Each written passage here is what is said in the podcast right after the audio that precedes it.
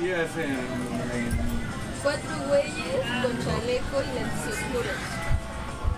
Estamos en una de las 33 colonias de la alcaldía Cuauhtémoc, sentados en un puesto callejero de esos que abundan en cada esquina de la ciudad. Este en específico se dedica a vender comida mexicana y es atendido por una muchacha y un muchacho quienes me permiten grabar esta charla a cambio de no usar sus nombres reales ni revelar su ubicación.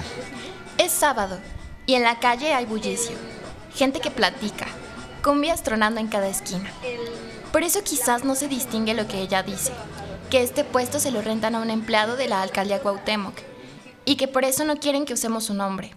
Quienes trabajan en este tipo de puestos se exponen a posibles represalias, como que les revoquen el permiso con cualquier excusa. Hasta principios de año, este puesto estaba completamente pintado de colores brillantes. En cada uno de sus muros mostraba un par de dibujos simpáticos que invitaban a peatones y curiosos a acercarse. Pero todo cambió en mayo pasado. A nosotros nos preguntaban cuando venían a pedirnos permisos si pertenecíamos a una organización. O sea, y a quién. Esas semanas fueron muy tensas porque llegaban de pronto La noticia apareció en prácticamente todos los medios. De un día para otro, más de 1.500 puestos semifijos de la alcaldía Cuauhtémoc aparecieron pintados de blanco y de gris. Las autoridades emprendieron una jornada integral de mejoramiento del entorno urbano para borrarlos de un brochazo. Pues es una cosa de intimidación. Ese es, ese es como el objetivo, ¿no? Estar acosando constante, todos uniformados. Todo esto podría parecer una mera anécdota en una ciudad con problemas mucho más urgentes que los colores de los puestos callejeros. Sin embargo, la noticia generó una reacción pocas veces vista en la ciudadanía. El debate llegaría a instituciones de derechos humanos, a los juzgados, a medios internacionales.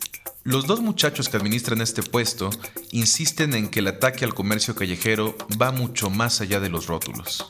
Desde hace meses, trabajadores de la alcaldía mantienen un acoso constante contra los comerciantes de la colonia. Les han limitado el número de sillas que pueden ocupar, les decomisan lonas o mobiliario y a veces, sin razón alguna, se aparecen del otro lado de la calle para tomarles fotos a la distancia. Se trata de una estrategia de censura, dicen. Un ataque directo no solo al comercio informal, sino a sus clientes. Tener un puesto en calle en lugar de un local les permite, por ejemplo, mantener sus costos a bajo precio. Obligarlos a borrar los rótulos es una forma de atacar la economía popular. Yo soy Aranza Bustamante. Yo, Carlos Acuña. Y en un mundo raro, nos preguntamos quién decide cómo se miran las calles que habitamos. Bienvenidos a Un Mundo Raro, posverdad, pospandemia y pospatriarcado. Una producción de Radio UNAM y la Unidad de Investigaciones Periodísticas de Cultura UNAM.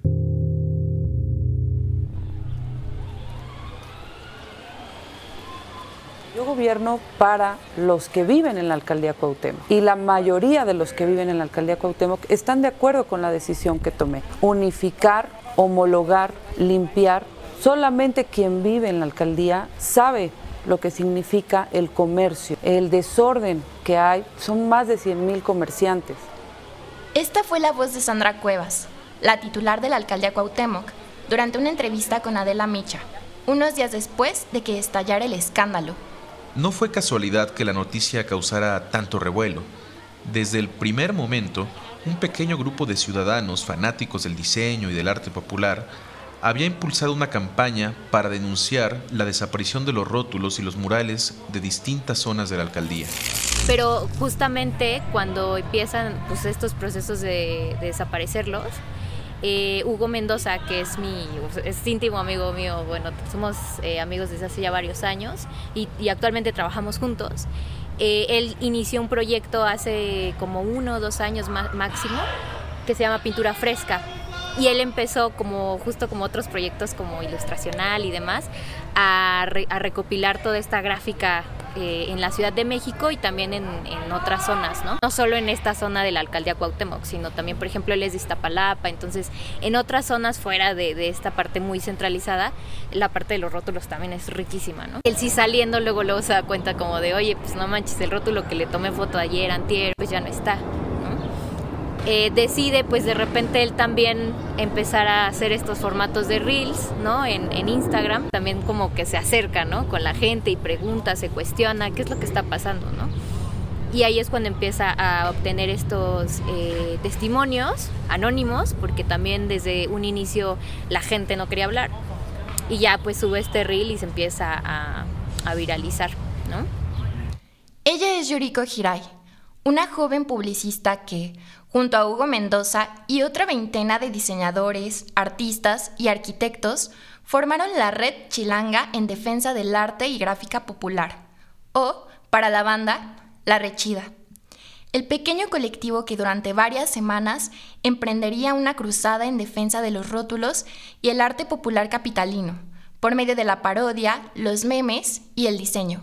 Soy Sandra Huevas y a mí no me gustan los pobres. Y hay un dicho muy bonito que dice, eres lo que comes. Y si comes como pobre, pues pobre te vas a quedar.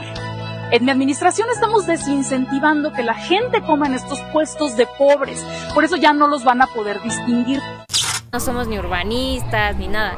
Entonces ahí se nos empiezan también a acercar otro tipo de personas, ¿no? De, oye, yo soy urbanista y tengo también un material de archivo donde estoy documentando todo esto, algunos periodistas también se nos empiezan a, acercar y ahí es cuando empezamos a ver ya el panorama más grande, ¿no? De que esta acción es solo una de muchas que llevan pasando, eh, no solo en la alcaldía Cuauhtémoc, que es algo que está pasando en en toda la Ciudad de México y en varias ciudades de, México y bueno, en Latinoamérica también, ¿no? O sea, también, por ejemplo, en la Rechida eh, tenemos a un, a un miembro que es chileno, él también ha trabajado como en estos mismos procesos eh, allá, también en Perú, me parece como súper importante y fue muy chido que también se acercaran otros sectores y sobre todo también que se acercaran los rotulistas. En pocos días se sumaron también antropólogos, urbanistas, especialistas en arte comunitario de otros países de Latinoamérica,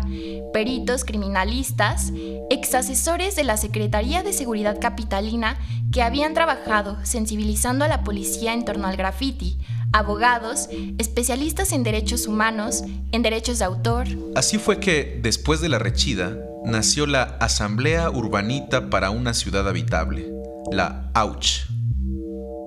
Este nombre pues, se nos ocurrió ahí a mi pareja y a mí un día en la noche que estábamos pensando justo cómo ligar todos estos problemas de, borramiento en la ciudad, que no solo tienen que ver con los rótulos, tienen que ver con los murales, tiene que ver con la gentrificación, con los desalojos, eh, tiene que ver con muchas cosas. Pronto la protesta dejó de ser virtual y saltó no solo a los medios de comunicación, sino a las instituciones y los tribunales. Nosotros no estamos quitando el trabajo, pero sí es mi obligación dar una mejor imagen a los que viven en la alcaldía. Se trata sencillamente de limpieza, se trata de orden. Esta es, de nuevo, la voz de Sandra Chantal Cuevas Nieves, la alcaldesa de la Cuauhtémoc, electa como parte de la coalición PRI-PAN-PRD y egresada de la licenciatura en Comercio Internacional por la Universidad del Valle de México. Con estudios también en Derecho, Sandra Cuevas se dice también empresaria, dueña de una galería de arte y directora de la Fundación Por un México Bonito AC. En el último año, durante su mandato, Cuevas ha sido vinculada a proceso judicial por abuso de autoridad, robo y discriminación, luego de que agrediera en sus oficinas a un par de policías capitalinos. Por estos delitos, en marzo pasado fue separada de su cargo durante un par de semanas. Logró evitar la prisión y volver a su cargo luego de ofrecer una disculpa a los oficiales, indemnizarlos y comprometerse a asistir a terapia durante varios meses.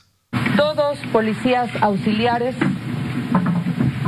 de la Secretaría de Seguridad Ciudadana, que tengo a bien dirigirme a ustedes para ofrecerles mis más sinceras disculpas, así como absolutas disculpas y decirles que lo siento.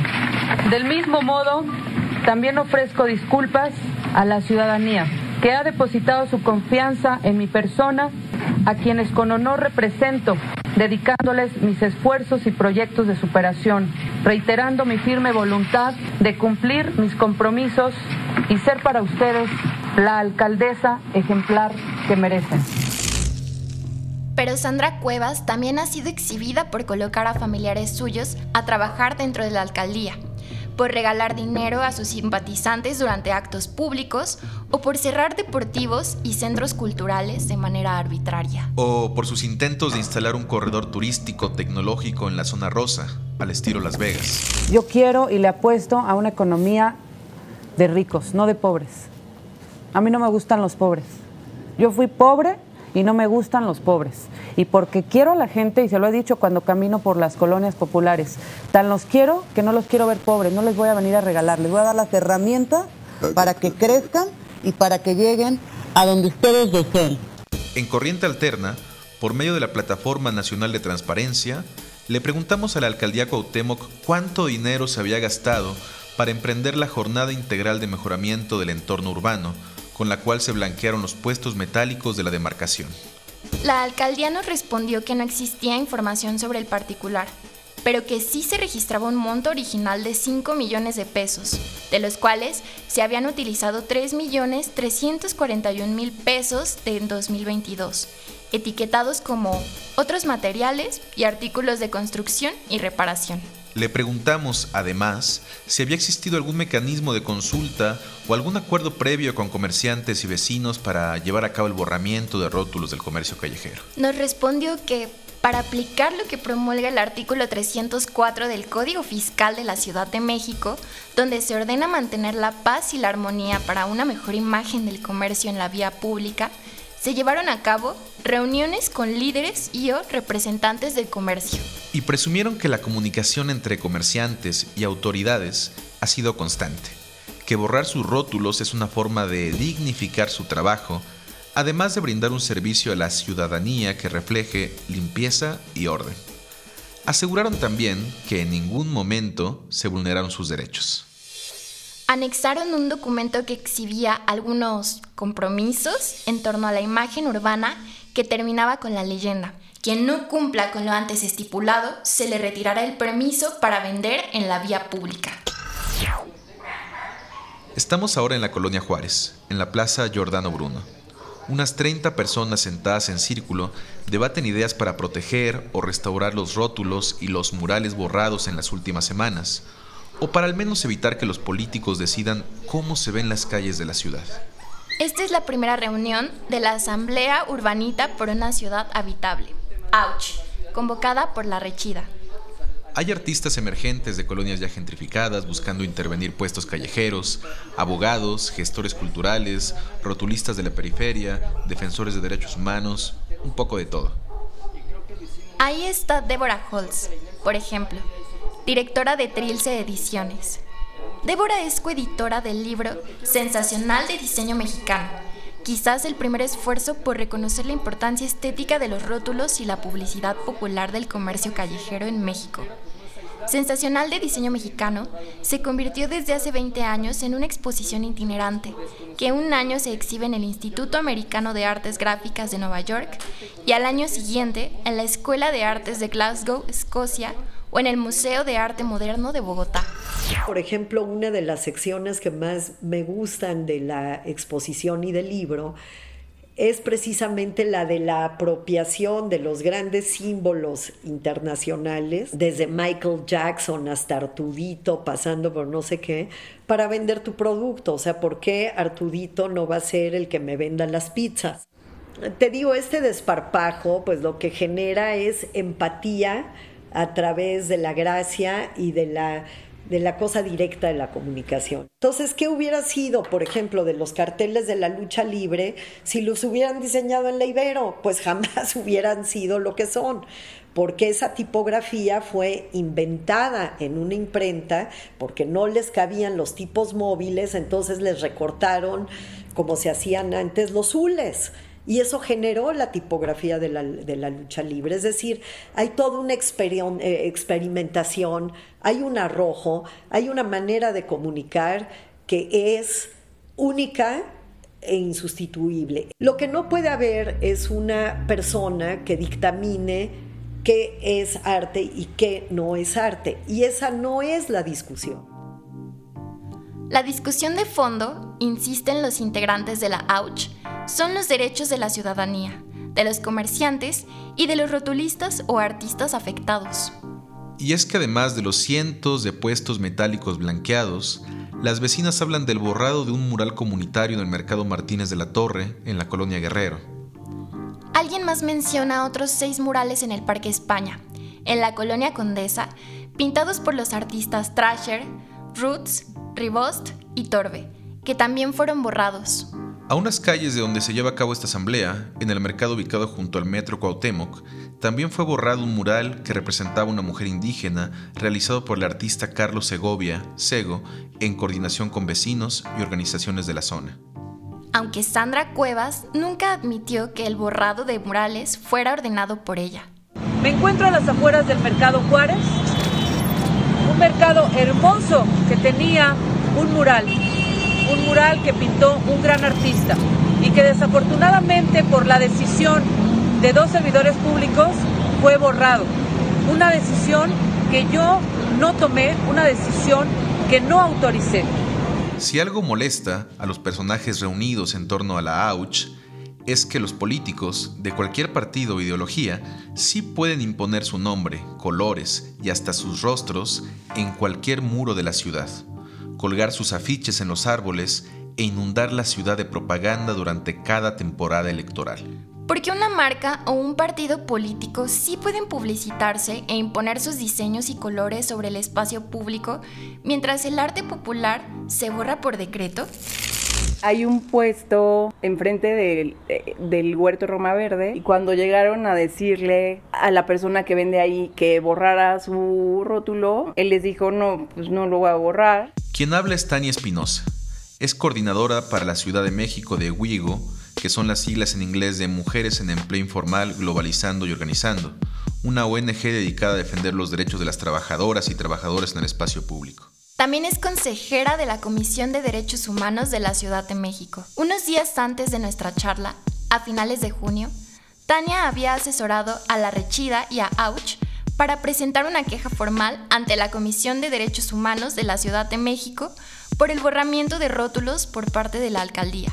Tania nos explica que la decisión de la alcaldía viola el derecho a la ciudad, reconocido en la Constitución de la Ciudad de México, así como los derechos culturales de los habitantes de la capital, en tanto que impide que ciudadanas y ciudadanos conozcan o aprecien esta parte de su cultura que ha sido reconocida internacionalmente. Pero sobre todo, viola directamente el derecho al trabajo de las personas dedicadas a rotular estos letreros e imágenes, y viola el derecho al trabajo sin discriminación y el derecho al trabajo en el espacio público de quienes laboran en estos puestos y no tienen ya manera de anunciar sus servicios.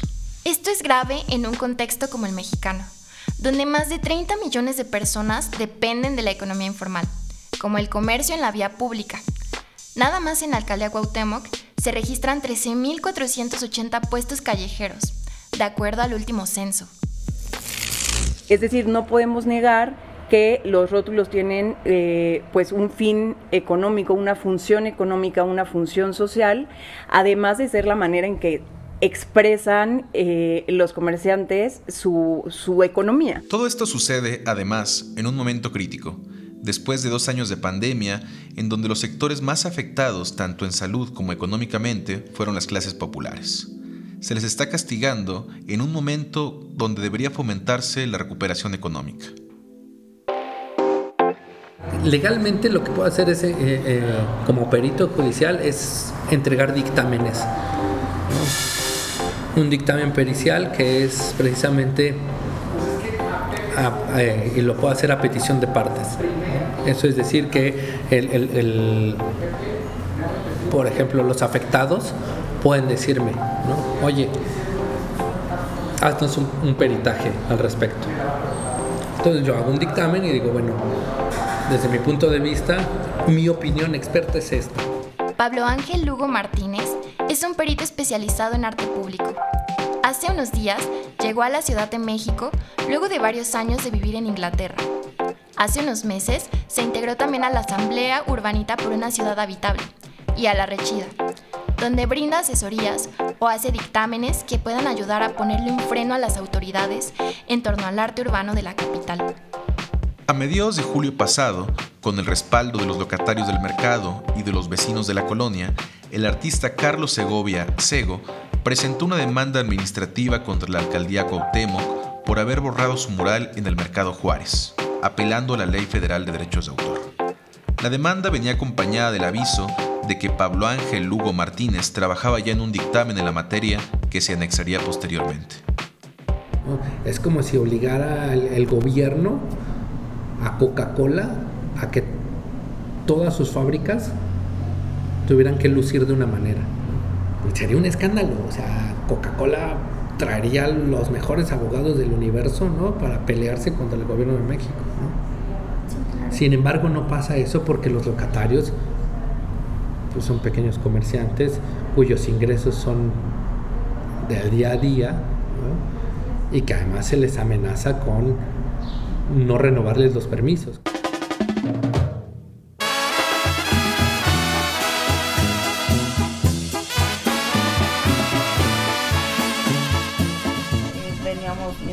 Yo, mis hijas. Y pues ya eran las 10 de la noche, ¿no? Y de repente nos llamó la atención que había como andamios y escaleras, ¿no? Como en el área de la cornisa de la marquesina. Y este, y pues empezamos a ver que empezaron a cubrirlo. Esta es la voz de Marigloria Fournier, vecina de la colonia Guerrero, activista y gestora cultural. Se refiere a una noche 2021 cuando sus vecinas y vecinos alertaron en los chats colectivos. Personal de la alcaldía estaba cubriendo el mural que adornaba las marquesinas del mercado Martínez de la Torre. Se trataba de un mural variopinto, realizado en 2015 por vecinos, locatarios del mercado y un grupo de artistas centroamericanos que, en aquel momento, se refugiaba en la colonia en espera de emigrar hacia Estados Unidos. En el mural aparecían personajes que habían nacido o vivido en la colonia, como Rodolfo el Chango Casanova, quien antes de convertirse en uno de los primeros ídolos del box solía vender nieves en estas calles. O el cineasta Luis Buñuel, autor de Los Olvidados y del Perro Andaluz. O Mario Moreno Cantinflas. O Paquita la del Barrio, quien todavía vive en la colonia y autorizó que se pintara su rostro en el mural. El mural fue cubierto con mamparas de pasto sintético en noviembre de 2021. El gesto pasó inadvertido en su momento, aunque fue uno de los primeros indicios de que Sandra Cuevas emprendería una guerra contra el arte popular de la ciudad. Eh, las opiniones fueron pues divididas, diríamos así. Había gente que había estado en el proceso y que decía que esto era un atentado en contra de las prácticas ¿no? culturales de la colonia. Este, otros decían sí porque los, los monitos estaban re feos, ya estaba ya como muy feo. Pero, más allá de las consideraciones estéticas, Gloria piensa que este mural era resultado de un proceso de debate en que, durante semanas, vecinas, vecinos, locatarios y población migrante se preguntaron qué pasaría con la colonia Guerrero una zona históricamente popular amenazada ya por la especulación inmobiliaria. Y él nos enseñó poco a poco a agarrar el pincel, a hacer el marquito de, los anuncios para que fuéramos agarrando pulso. Y ya cuando él rotulaba, nos ponía a, retocar la letra y todo eso servía para seguir. Juan Manuel Buentello tiene 74 años y desde los 10 se dedica al oficio de los rótulos. Su negocio se llama Rótulos Buentello y se ubica al sur de la Ciudad de México, fuera de la alcaldía Cuauhtémoc. Dice que los rótulos son, para él, un linaje, algo que lo conecta con su padre, quien le enseñó el oficio a él y a sus tres hermanos. Y aunque don Juan reconoce que cada vez hay menos personas que se dedican a este oficio, el borrado de rótulos emprendido por la alcaldía Cuauhtémoc, dice, le tiene sin cuidado. El negocio es así, sube, baja, al vaivén de las modas, el gusto de los comerciantes y otros establecimientos, o del capricho de las autoridades. Ah, no, sí, siempre ha habido arriba y abajo. Hoy está, no, hoy sí está peor. Hoy sí está peor porque eh, la situación de los letreros que los hacen en impresión ha, ha ganado terreno. Pese a ello, el oficio de rotular dibujos y letras para comercios privados ha ganado cierto reconocimiento en la última década. Algunos rotulistas han comenzado a ser contratados por galerías y museos para acompañar exposiciones, o los llaman para decorar espacios y utilería para películas, o para rotular negocios en colonias de moda como la Roma o la Condesa. Sin embargo, y a pesar de coquetear así con estos grandes mercados, los rótulos permanecen como un símbolo de identidad callejera y popular, un arte cargado de humor o nostalgia, o de cierta desfachatez indisciplinada. Y tal vez por eso las autoridades intentan limitar su propagación.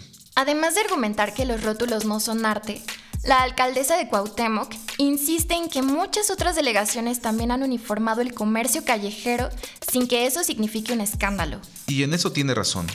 Sandra Cuevas no es la primera ni la única en intentar uniformar el espacio público a costa de los derechos ciudadanos. Los rotulistas del centro histórico, por ejemplo, llevan años quejándose de que los policías suelen multarlos si los ven trabajando en las calles. A finales de julio pasado, la alcaldía Azcapotzalco informó también sobre una serie de nuevas disposiciones en el espacio público, que incluían borrar todos los rótulos de los puestos de la calle. La revuelta estética y mediática encabezada por la Rechida y por la AUCH sienta un pequeño precedente de defensa en torno al arte popular en los espacios públicos. La Rechida, luego de semanas de estar en medio de la revuelta por los rótulos en la capital, cuenta hoy con un directorio de rotulistas en toda la ciudad con el que intentan promover un renacimiento del oficio.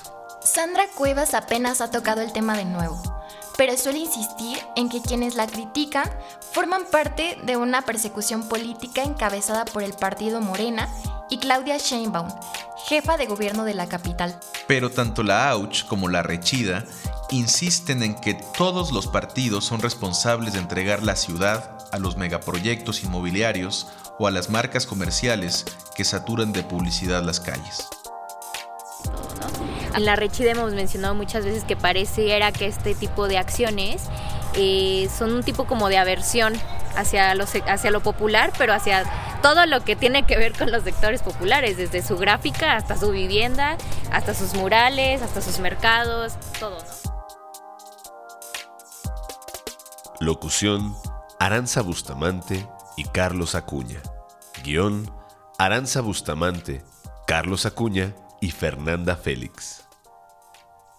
Música y producción, Yeudiel Infante.